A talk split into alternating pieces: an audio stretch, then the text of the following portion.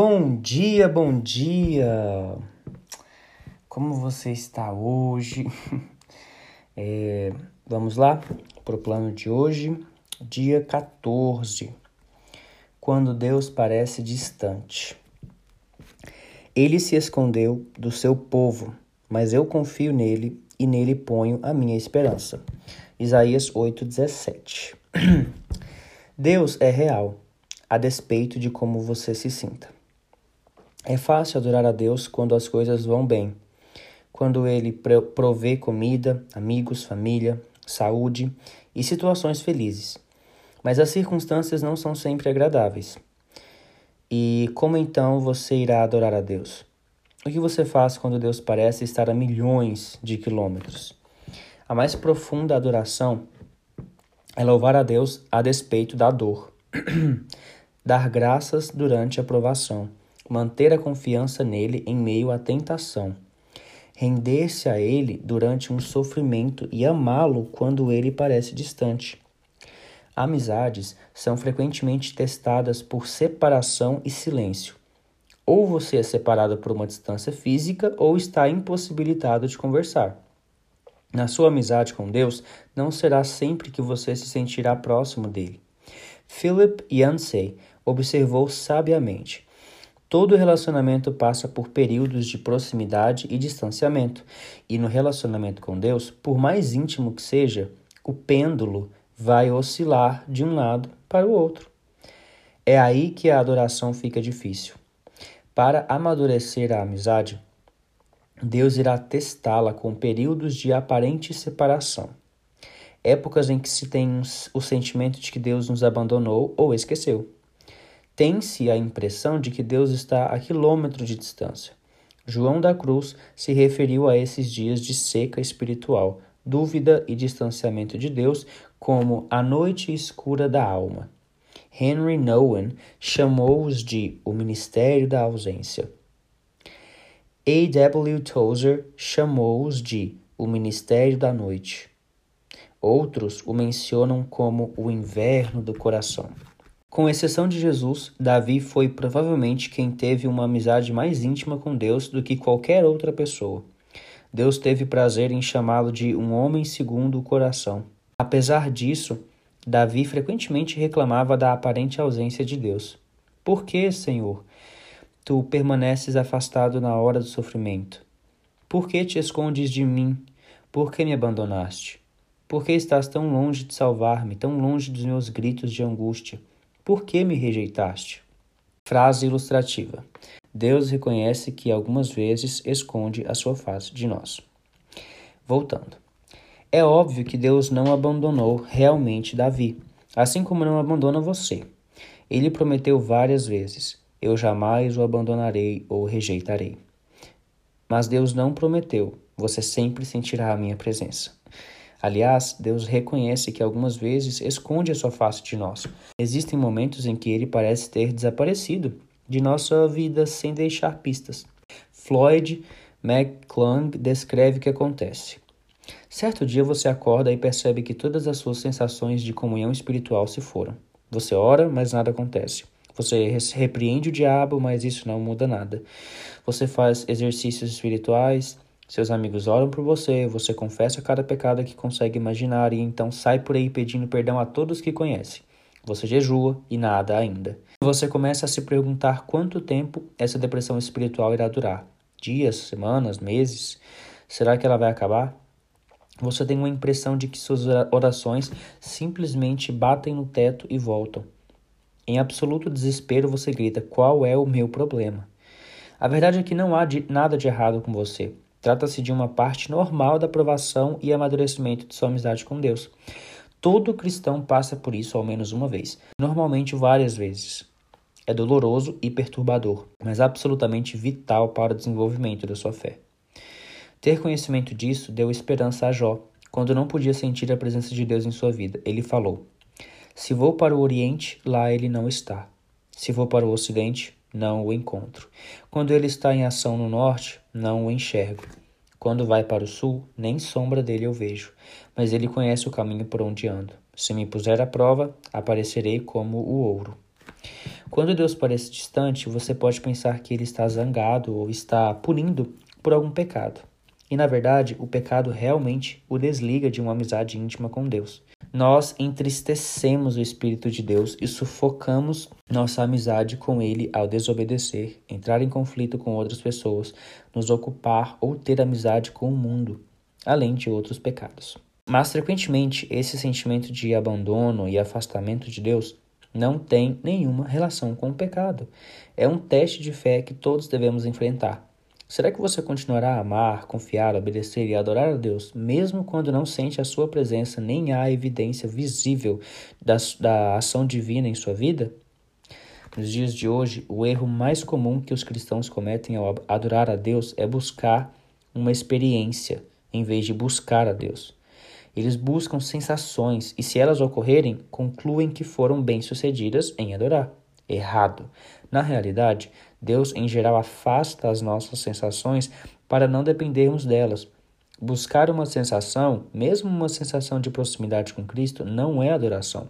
Quando você é um cristão novo, Deus lhe dá muitas emoções comprobatórias e frequentemente responde às orações mais imaturas e egoístas. Tudo para que você saiba que ele existe.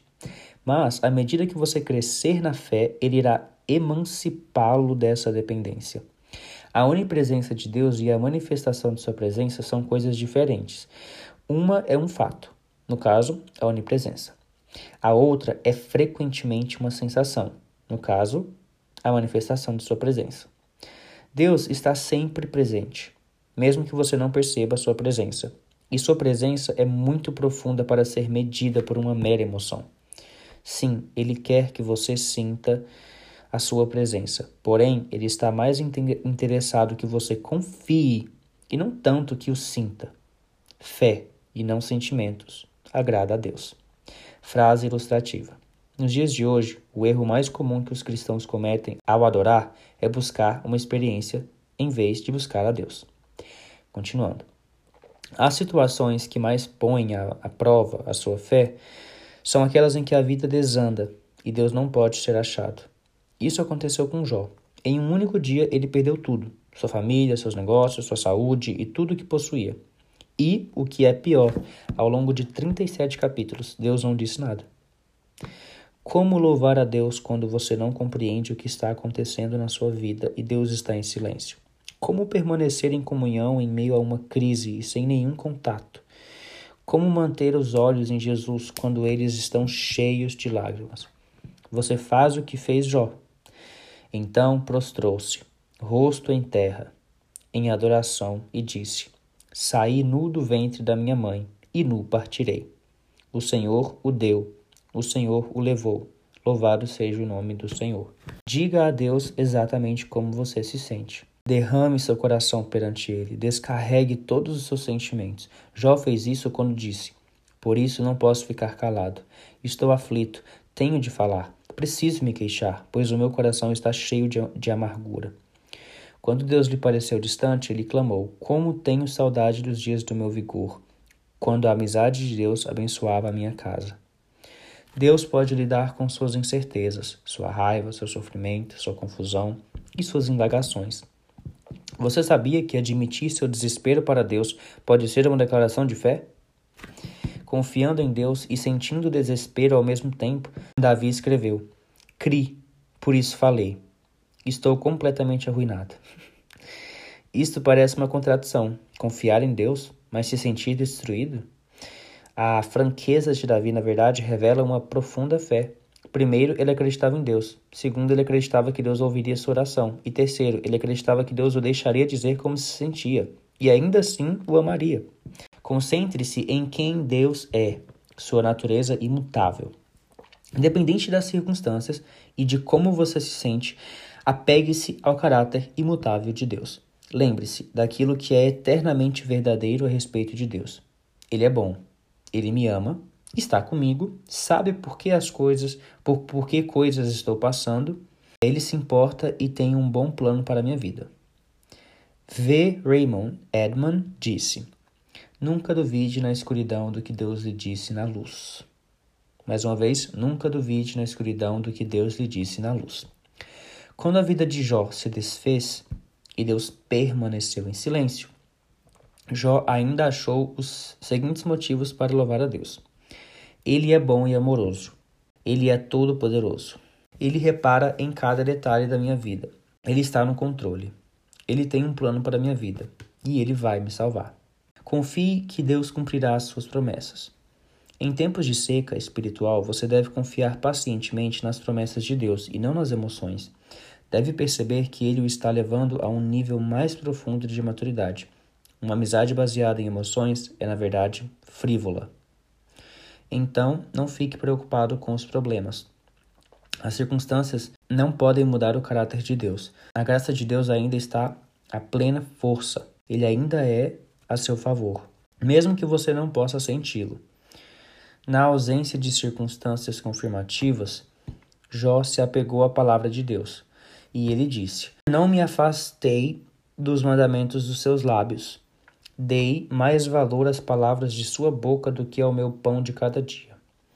Essa confiança na palavra de Deus fez com que Jó permanecesse fiel, ainda que nada fizesse sentido.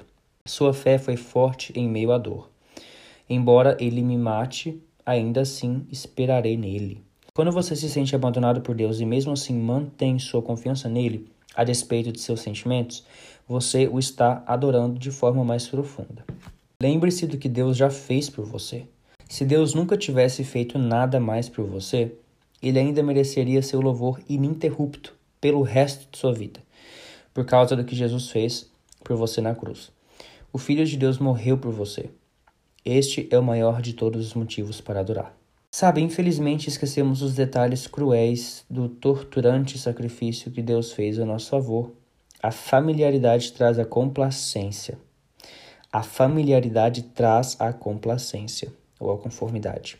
Mesmo antes de sua crucificação, o Filho de Deus foi desnudado, espancado até ficar quase irreconhecível, açoitado, ridicularizado e escarnecido, coroado com espinhos e cuspido de forma humilhante.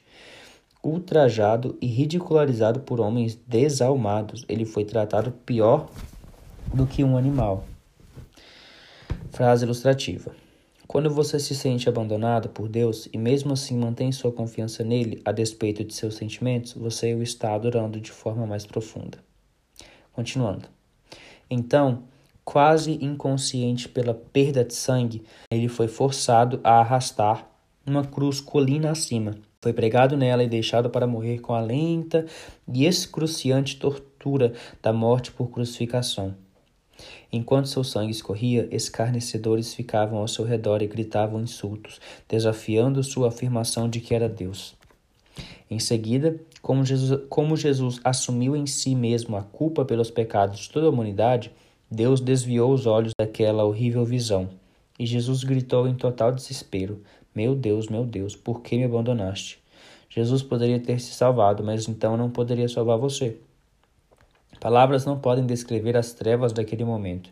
Por que Deus permitiu e suportou tão medonho e perverso ato de crueldade? Por quê? Porque você, para que você pudesse ser poupado da eternidade no inferno e para que você pudesse partilhar de sua glória para sempre. A Bíblia diz: Em Cristo não havia pecado, mas Deus colocou sobre Cristo a culpa de nossos pecados, para que nós, em união com Ele, vivamos de acordo com a vontade de Deus. Jesus desistiu de todas as coisas para que você pudesse ter todas as coisas. Ele morreu para que você pudesse viver para sempre. Somente isso já vale seu agradecimento e louvor contínuo. Você nunca mais deveria se perguntar por que motivo deveria ser grato. 14 dia, pensando sobre o meu propósito. Um tema para reflexão. Deus é real, independentemente de como você se sente. Um versículo para memorizar. Deus mesmo disse: nunca os deixarei e jamais os abandonarei. Hebreus 13, 5. E uma pergunta para meditar: Como me concentrar na presença de Deus, especialmente quando ele parece distante?